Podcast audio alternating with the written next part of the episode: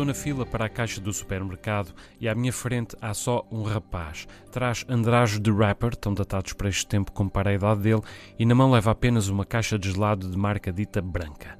Antigamente eu teria pensado que a compra de tão singela só poderia ter um fito, um momentinho de namorisco com a rapariga da caixa, neste caso a Flávia, mesmo se ir andando por ali a discutir os chocolates em vozes bem altas, aqueles que me pareciam ser a mulher e os dois filhos precoces do rapaz.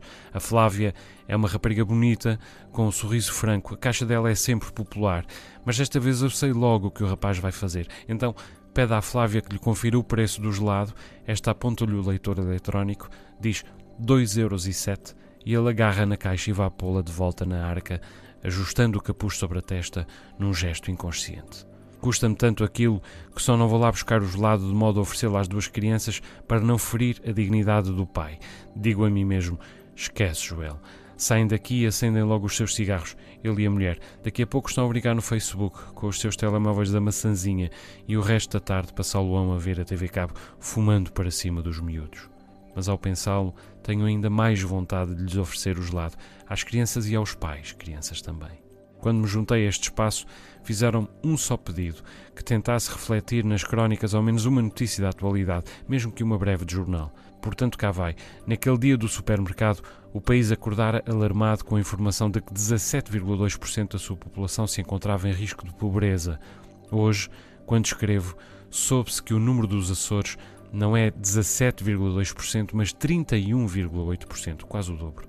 O resto nem sequer vem nos mídia, mas devia vir. Regularmente ou em permanência, estas ilhas lideram destacadas os rankings nacionais de analfabetismo, insucesso e abandono escolar, de violência doméstica, abuso sexual e gravidez precoce, de alcoolismo, obesidade infantil e diabetes, de violência contra as pessoas, de suicídio jovem e de dependência do RSI, entre outros.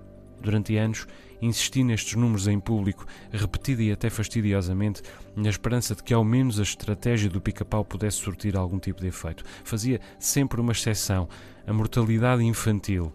Uma vez referir também por engano e logo receber um telefonema de um assessor do governo.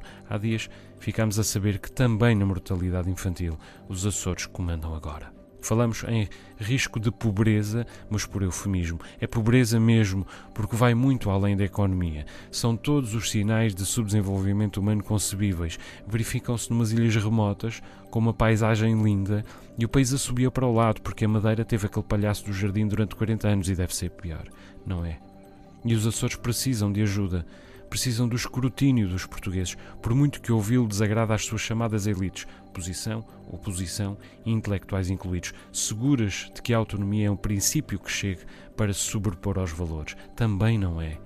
Os valores são as pessoas, as pessoas, demasiadas pessoas, estão enfiadas em bairros sociais, escondidas por trás das cinturas de habitação menos indigna que agora se constrói à volta para disfarçar a miséria. E as crianças que nunca conheceram outra coisa não sabem sequer o que podem desejar senão isso também, a miséria. Precisamos de ajuda em socorro das pessoas e da própria autonomia.